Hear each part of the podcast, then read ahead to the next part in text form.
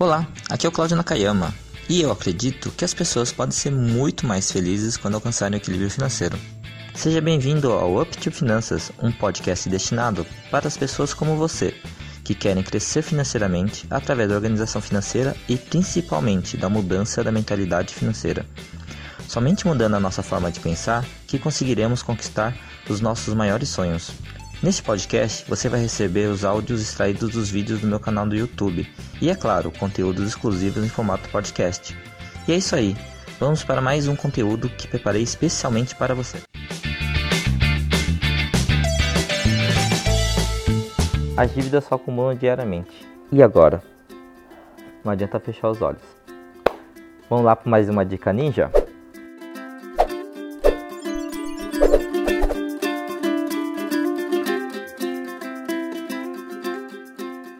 Se você não me conhece, eu sou Cláudio Nakayama, sou coach financeiro e aqui nesse vídeo eu vou falar exatamente o que você pode fazer se as dívidas não param de chegar e só acumulam e cada vez aumentam mais e mais. Você pode fazer algumas coisas. O que aconselho você fazer primeiro? Tem que fazer um levantamento das suas dívidas. Ah, nem faço isso porque se souber o tamanho da minha dívida, eu desisto. Não, não é para você desistir.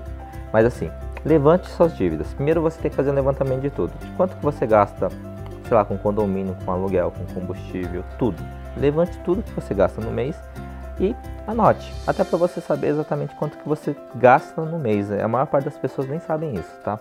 E depois você vai ter que levantar separadamente quais são as dívidas. Por exemplo, ah, no cheque especial estou devendo 3 mil reais, lá no cartão de crédito mais, sei lá, 2 mil. Então você vai somando tudo isso até para você saber quanto que você tem de dívida você sabe quanto que você gasta mensalmente e quanto você tem de dívida. Era bom você realmente separar isso, uma coisa da outra.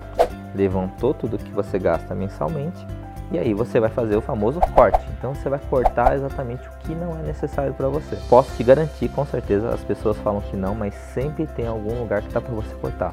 Dá para você economizar um pouquinho mais na conta de água, por exemplo, de energia.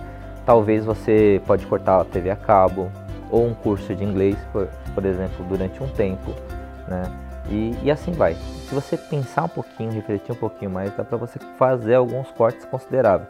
Eu já vi gente que já fez curso comigo conseguindo cortar de 40 até 50% dos gastos mensais apenas organizando as contas ali. É possível isso aí com certeza, tá? E do outro lado, o que você está devendo, que é desse lado aqui, tá? Desse lado aqui, o que você tem que fazer? Você tem que separar primeiro o que é o que você realmente gastou, retirado dos juros. Sempre o que você gastou vai ser um valor pequeno e os juros vai ser um valor desse tamanho, bem grande, tá? Então o que você vai ter que fazer na prática? Separa isso. Por quê? O que você gastou, não tem o que fazer, você vai ter que pagar. Mas os juros dá para você negociar um abatimento se você fizer uma negociação. Para você fazer uma negociação, do lado de cá, do lado da, da despesa, você tem que fazer sobrar um dinheiro para que você consiga negociar. Então aí as dívidas tendem a não acumular mais. Aqui é uma dica extra que a terceira é parta para negociação, porque aí você congela a dívida dela, para de crescer.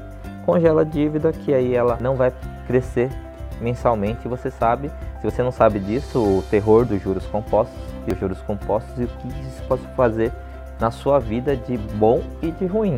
Então, não deixe as dívidas acumular, porque o juro composto, quando não, não é a seu favor, ele é terrível. Agora, quando é a seu favor, isso é fantástico. Se você gostou desse conteúdo, se inscreva agora no meu canal, curta e deixe um comentário aqui abaixo para eu produzir mais e mais vídeos para te ajudar cada vez mais. Até a próxima.